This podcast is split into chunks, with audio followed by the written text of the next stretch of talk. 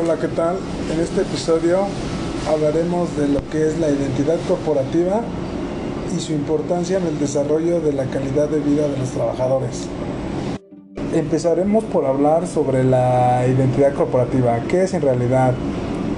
Es una representación visual de una empresa de la cual esta identidad dependerá la imagen o concepto que nos formemos de dicha organización.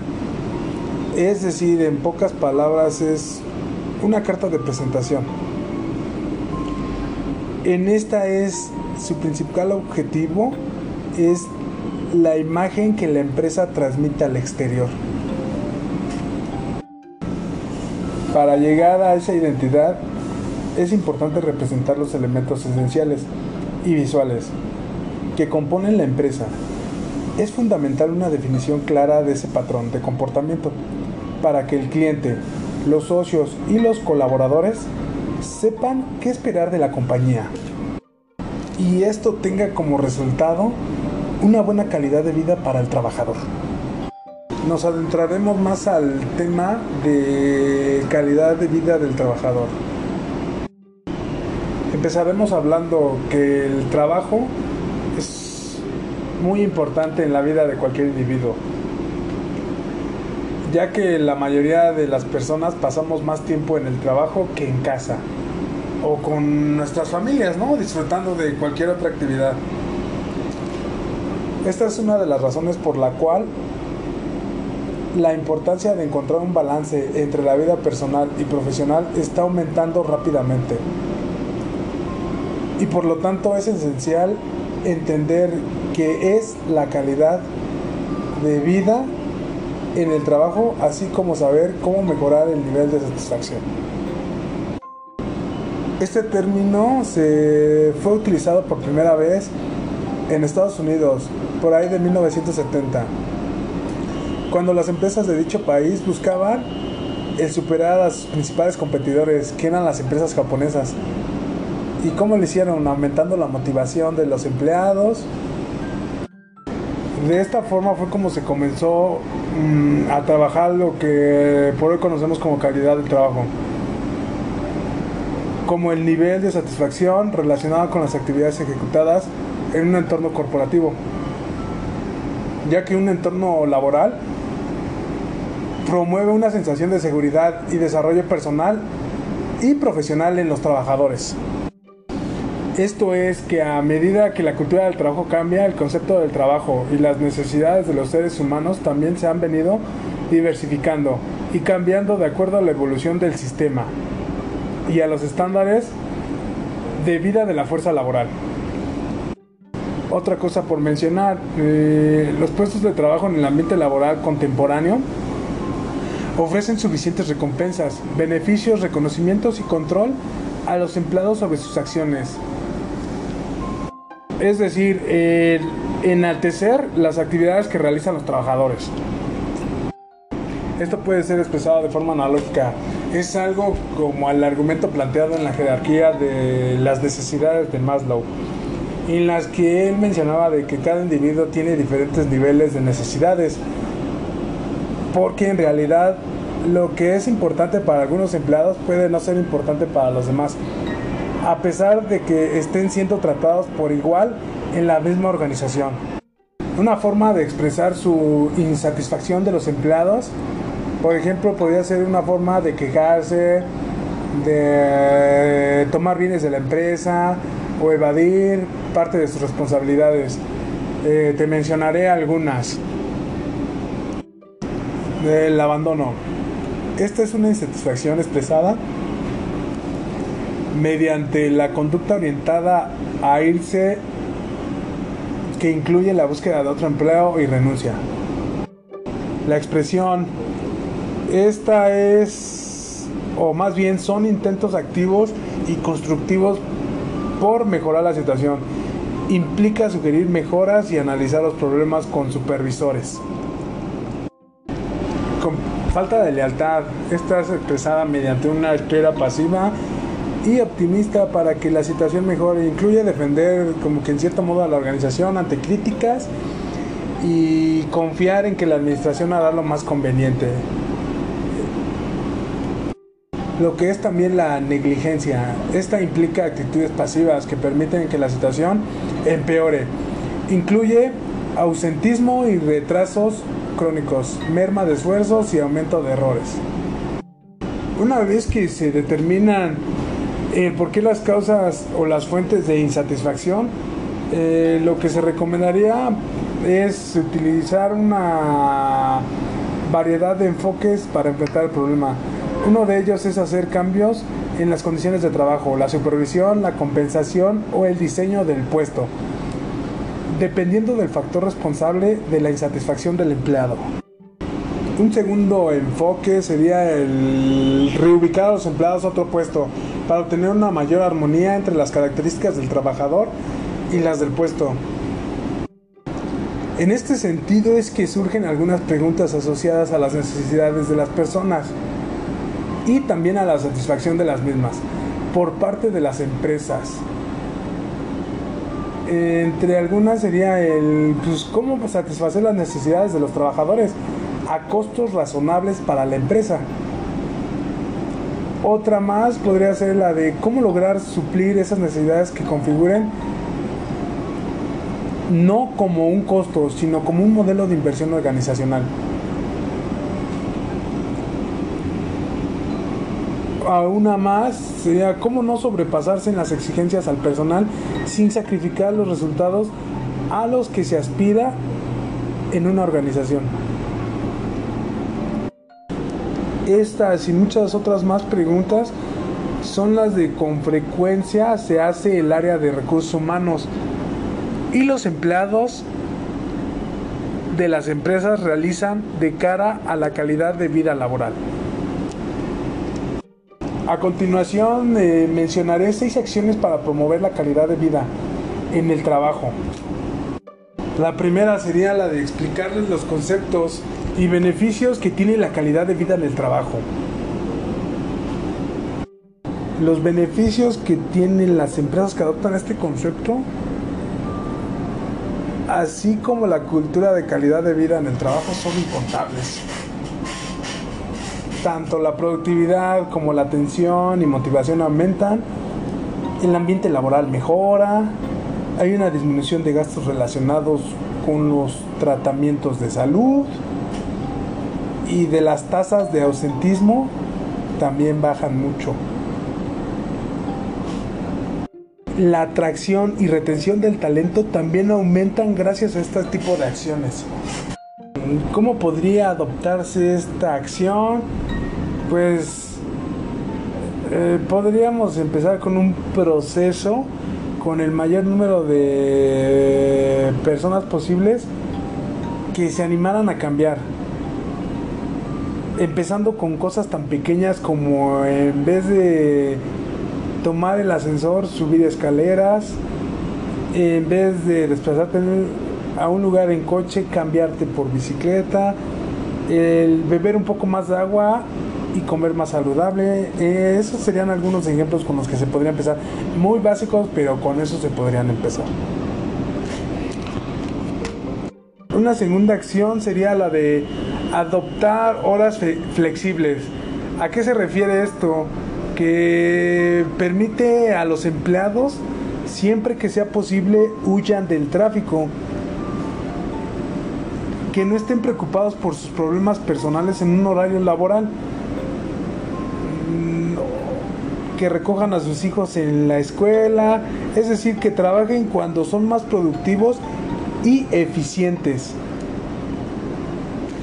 Y no por estar pensando en cantidad de situaciones que tienen, no desempeñen su trabajo de cierta manera. esta flexibilidad también es como que muy interesante. ¿Por qué? Porque promueve un aumento del compromiso y responsabilidad. Además, reduce bastante el ausentismo y la cantidad de horas extras, ya que el tiempo es gestionado de mejor forma. Que es decir que pues que ya no tendrías tantos gastos o no tendrían tantos gastos las empresas por cuestiones de tiempo extra, ya que pues cada trabajador busca adaptar su horario al, cumpliendo con sus satisfacciones personales.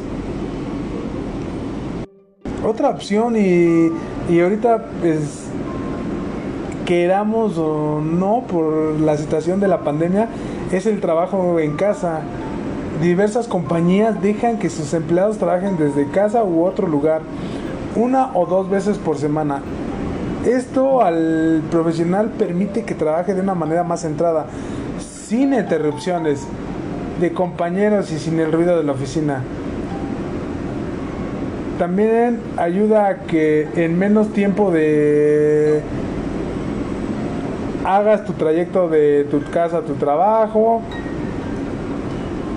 pases más tiempo con tu familia, puedes ejercitarte o puedes hacer algún hobby. Y según los expertos, este tipo de cosas son las que te hacen un empleado más feliz. Hacer acciones, invertir en programas de bienestar. ¿Esto a qué se refiere? A que las empresas pueden ofrecerle a los empleados ciertos beneficios especializados y ofrecerles servicios en la oficina. Pues unos ejemplos serían como masajes, yoga, clases de relajación, este, acceso a gimnasios. También es común formar grupos corporativos para salir a caminar, correr o hacer paseos en bicicleta. Es interesante promover campañas informativas sobre la alimentación saludable también podrías eh, enfocarte a pues, adicciones, ¿no? El, el, control del tabaco, cáncer, estilo de vida sedentario y estrés, entre otros muchos temas. La cuarta acción sería ofrece beneficios completos. Fíjense que hoy en día, además de asociaciones con gimnasios y clínicas, que existen en algunas empresas, es posible también ofrecer beneficios más inclusivos que satisfacen las necesidades de los empleados que trabajan en alguna organización o que quieren este, la posibilidad de acceder a algún gimnasio o quieran ejercitarse cerca de casa y también del trabajo eh, pues muchos gimnasios ofrecen diversas actividades deportivas, permitiendo que los usuarios escojan lo que quieran y cuando quieran. Los resultados demuestran que las empresas que ofrecen beneficios completos, como el ejemplo que les mencioné, eh, logran reducir las tasas de la inactividad física. Es decir, que no corren algún riesgo cardiovascular, algunas enfermedades como la obesidad, etc lo que consecuentemente disminuye los gastos de la empresa relacionados con seguros de salud y ausentismo. Ausentismo, ¿por qué? Porque pues, tú tienes que eh, tener algún personal que pueda relevar a ello, tiempos extras o contratar a algún personal que esté pues destinado, ¿no? A que sepa que en alguna área puede faltar alguien y tiene que ocupar ese lugar por el día que se ausentó. Seguros de salud, pues no te verías tan presionado en tu contratar seguros tan amplios porque pues tu personal se supone que estaría en cierta eh, condición física y de salud. La acción número 5, la de reconocer a los empleados, es invertir en recursos y capacitaciones que reflejen el compromiso de la empresa con el desarrollo de sus empleados cuando ellos tienen más conocimientos acaban por cumplir las tareas de manera más eficiente. Recompensándolos también con premios y bonos son también excelentes formas de reconocer los esfuerzos de los empleados. Fíjense que cuando los colaboradores están más preparados, logran mejores resultados. Además, hay un aumento de motivación y satisfacción se ve reflejado también en mayor satisfacción de los clientes. Sí, qué importante, ¿no? Hasta dónde llega a pegar, ¿no? Hasta cuando tu producto o lo que genera tu, la empresa donde trabajas este, llega a manos de, del cliente, ¿no? también siente una satisfacción del buen trabajo, el buen material que sacan, buen producto. Ojo, el invertir en el crecimiento profesional y personal de los colaboradores te dará más frutos en los índices. Volvemos a lo mismo, ¿no? El ausentismo, la rotación, la atracción y retención del talento. Además que aumenta la percepción positiva respecto a la empresa y añade valor a los beneficios ofrecidos por esta. La sexta acción es la de realizar acciones estratégicas. Lo primero que debes hacer antes de tomar esta acción es, es desarrollar un plan que demuestre que recursos humanos no solamente es como un área de soporte, sino también es un actor estratégico para el negocio. Que demuestra que este proyecto está en línea con los objetivos de la compañía y contribuye al logro de resultados positivos. Esto también tiene de que hay que definir bien las métricas que serán recopiladas y analizadas antes de que el programa de calidad de vida sea implementado. Define el punto cero, por ejemplo, realiza una encuesta y pruebas iniciales para recopilar los datos como frecuencia con el que el personal hace ejercicio, nivel de riesgo cardiovascular de la población, tasa de colesterol promedio, presión arterial, peso, entre otros, de todos los empleados. Posteriormente, en cierto tiempo de implementación del programa, vuelve a repetir la encuesta y pruebas médicas para comparar los resultados con las cifras iniciales. De ese modo eh, los resultados y beneficios conseguidos. Otra forma de recoger otros datos sobre el antes y después del programa, por ejemplo, la tasa de ausentismo podría ser de rotación o el índice de bajas médicas. Promover la calidad de vida en las organizaciones. Yo creo que lo hemos mencionado mucho en este, este episodio, pero trae muchas, muchos, muchos, muchos beneficios importantes. Eh, como mayor lealtad, compromiso. Eh, también favorece a la retención del talento, incremento en la productividad y mejores niveles de servicio al cliente, así como mayores niveles de satisfacción laboral, reduciendo los índices de ausentismo y rotación voluntaria. Cabe mencionar que los líderes son los que juegan un rol muy importante pues son quienes se relacionan en el día a día con sus equipos de trabajo. Es imprescindible contar con el compromiso de los líderes hacia el cuidado de la calidad de vida del colaborador y que lo tengan incorporado como uno de los objetivos estratégicos. Pues no se logrará mucho a pesar de los esfuerzos de la organización si es que no se cuenta con líderes alineados hacia este objetivo otra cosa que les quiero mencionar, muchas empresas hacen la pregunta de cómo promover más calidad de vida. Lo primero que tienes que ver es que el trabajador tiene también mucha responsabilidad en su satisfacción continua. Sin embargo, la empresa también necesita hacer su parte para aumentar la calidad de vida en el trabajo de sus empleados. Si sigues estos cinco consejos que a continuación te mencionaré, tendrás el éxito con el bienestar hacia tus empleados. Tener un ambiente adecuado para trabajar. Las empresas deben ofrecer la estructura física y las herramientas adecuadas de trabajo para que los trabajadores tengan acceso a todo lo que necesitan para realizar sus actividades. El ambiente de trabajo necesita tener iluminación, ventilación, mobiliario y recursos tecnológicos apropiados, además de un espacio para los momentos de descanso y alimentación de los empleados. El segundo consejo sería el de recursos humanos siempre presente y disponible para los trabajadores. Tener un equipo de trabajo capacitado para hacer la gestión de, la, de personas es imprescindible para que los trabajadores tengan todo el apoyo necesario. Estos profesionales trabajan para alinear las demandas de los empleados con los objetivos estratégicos de las organizaciones y para realizar los programas de entrenamiento y desarrollo más asertivos para cada situación. Otro consejo es el tener una empresa dedicada a la salud y seguridad del trabajo.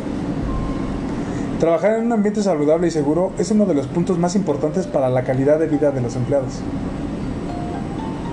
Es común pensar en normas de seguridad solo en profesiones que involucran obras de construcción, manipulación de máquinas peligrosas o sustancias tóxicas. Sin embargo, todas las empresas deben de, deben de estar atentas y minimizar los riesgos a los que sus empleados están dispuestos. Hoy en día es muy común encontrar empresas con foco en tecnología en las que los trabajadores pasan la mayor parte del tiempo sentados frente al ordenador. En estos casos se puede invertir en programas de gimnasia laboral o que incentiven las pausas para caminar y mover el cuerpo. Por ejemplo, mm, sería la implementación de programas y capacitaciones para reforzar reglas, y cuidados que deban de ser tomados durante actividades principalmente cuando estas causan desgastes físicos y emocionales. Otro consejo es el de un clima organizacional. Esto es de que la empresa también necesita crear un clima que favorezca una buena interacción entre los empleados y no fomente el hábito de chismes. La organización es la mayor responsable de establecer las normas y valores que serán vivenciados diariamente en el ambiente de trabajo. Por eso es tan importante dedicarse a construir una cultura pacífica, respetuosa y alentadora. Un consejo más sería el de plan de carrera bien definido y claro. Esto a qué se refiere de que la motivación es uno de los factores que influye en el grado de satisfacción de los empleados. Es decir, una persona que no ve su futuro dentro de la empresa y que no se siente valorada, tiene más posibilidades de sentirse desanimada, reducir su productividad e incluso abandonar el empleo. Por eso que las empresas necesitan eh, instaurar en la creación de planes de carrera bien definidos y atractivos que aumenten la motivación y la ambición de los empleados ellos necesitan comprender exactamente lo que deben de hacer para escalar en la carrera y además necesitan tener acceso a las oportunidades necesarias para su crecimiento.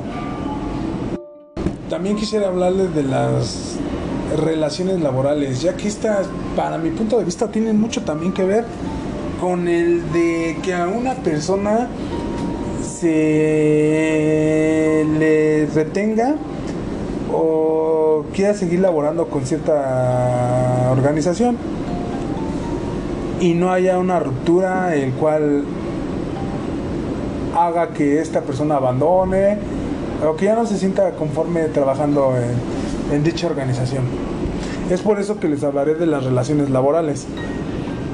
Estas son la llave para alcanzar las metas de crecimiento. Esto se debe principalmente al vínculo que se crea entre la empresa y sus colaboradores, que al implementarse correctamente formen la productividad. Son el vínculo de trabajo que se da entre las empresas, los trabajadores y sus representantes. Ojo, para que pueda existir este lazo entre empleados y organización, se debe poner en práctica acciones que fomenten un ambiente de armonía. En ese sentido, las relaciones laborales pueden ser colectivas o individuales. Las colectivas, ¿por qué? Porque son aquellas relaciones que existen entre los trabajadores y algún sindicato. En tanto que las individuales son la, la relación que hay entre un empleado y la empresa donde se trabaja. Entre los factores que determinan las relaciones laborales están los salarios, ya que esta es una recompensa económica que debe de recibir un empleado a cambio de los servicios que decide prestar a una empresa. El salario se determina dependiendo del puesto, nivel de conocimientos y su experiencia. Los contratos es el acuerdo escrito que firma un empleado y una empresa. En este documento se indican las actividades del empleado, el tiempo que va a trabajar, horario y salario. En un contrato la persona como empleada pone al servicio de la empresa sus talentos y conocimientos para realizar una actividad que la beneficie. La jornada laboral. es el tiempo durante el cual el colaborador está a disposición de la empresa para realizar una actividad. Al momento de la contratación, las empresas indican cuál es el tiempo que durará la jornada del trabajador. Es por eso que hay que poner mucho ojo en el momento de firmar el contrato, ya que ahí vienen especificadas todas las las pues las indicaciones que vas a o el desempeño que vas a tener más bien en tu trabajo. La prevención social, ojo, esta también es últimamente o bueno, ya ahorita se acabó lo del outsourcing y todo eso, pero este es muy importante checar esto porque son los principios o normas e instituciones que satisfacen las necesidades presentes y futuras del trabajador y sus familias. Estas prestaciones se pueden considerar como prevención social según el artículo 8, penúltimo párrafo de la ley del impuesto sobre la renta que son algunos ejemplos de, indemnización, jubilación, subsidios por incapacidad, becas institucionales para trabajadores o hijos, por mencionar otras. La capacitación son las actividades destinadas a los empleados para que puedan adquirir nuevos conocimientos sobre su área del trabajo. Eh, es muy importante esta, ya que obviamente entre más conocimiento tienes, pues eh, te haces de mejores puestos, la verdad.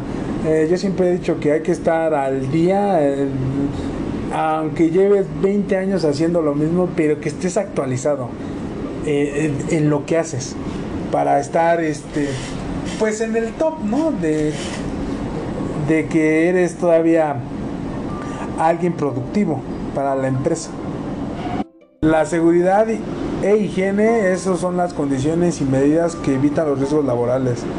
Sí, que pues que cumplan, ¿no? Que pues que te den tu equipo de seguridad, eh, tapones auditivos, cofia, faja, o sea que estés trabajando con todas las medidas de seguridad. Y los riesgos laborales, que son aquellas acciones que pueden causarte un daño y se clasifican en riesgos químicos, biológicos y físicos, dependiendo del giro de la empresa a la que vayas a entrar o estés trabajando. Los objetivos de las relaciones laborales en una empresa, yo creo que uno de los objetivos más importantes es el mejorar su productividad, ya que esto les puede permitir alargar la vida del negocio y al mismo tiempo obtener una mayor rentabilidad económica. Un ejemplo serían los cursos de actualización. Estos permiten que los empleados se desarrollen profesionalmente al informarse de nuevos requerimientos en su labor. Pero también permiten que empresas de este tipo tengan un personal más productivo al mantenerse actualizado en el ramo en donde se encuentren, lo que puede prolongar el tiempo de vida de una empresa y que el trabajador se sienta satisfecho, ya que él siente que la empresa también eh, le importa su actual que esté actualizado, no más bien. Para ello que las relaciones laborales bien logradas pueden cumplir con dos objetivos. Las empresas ser productivas y tener un tiempo de vida prolongado. El objetivo de las relaciones laborales para el empleado. Eh, cuando los empleados ingresan a, a una organización para adaptarse más rápido a su nuevo puesto, deben desarrollar relaciones laborales con sus compañeros de trabajo. Y esta actividad les puede ayudar a desarrollar estabilidad laboral, porque mientras más rápido se acoplen a la empresa, y adopten conocimientos de sus compañeros, más rápidos podrán tener la estabilidad que buscan. Como consecuencia, mejorar sus, habilidades como profesionales, lo que les permite incorporar nuevo conocimiento y competencias a sus habilidades laborales. Y así habrá empleos o más bien, perdón, empleados mejor preparados, lo cual también les beneficia en el ámbito personal. Por mencionar algunos ejemplos, eh, un ejemplo, en Grupo Bimbo el, busca el bienestar físico y emocional de sus colaboradores. es una de sus más grandes prioridades. Es por ello que enfocan sus esfuerzos en desarrollar iniciativas que promueven entre ellos y sus familias estilos de vida más saludables a través de diversos programas de prevención. Otro ejemplo de un ambiente de trabajo agradable y motivador y que eso funge a que retener el trabajador y pues tenerlo mucho más tiempo es el de Coca-Cola ya que ya que ellos desafían a sus colaboradores a incorporar una dosis de bienestar en su vida diaria.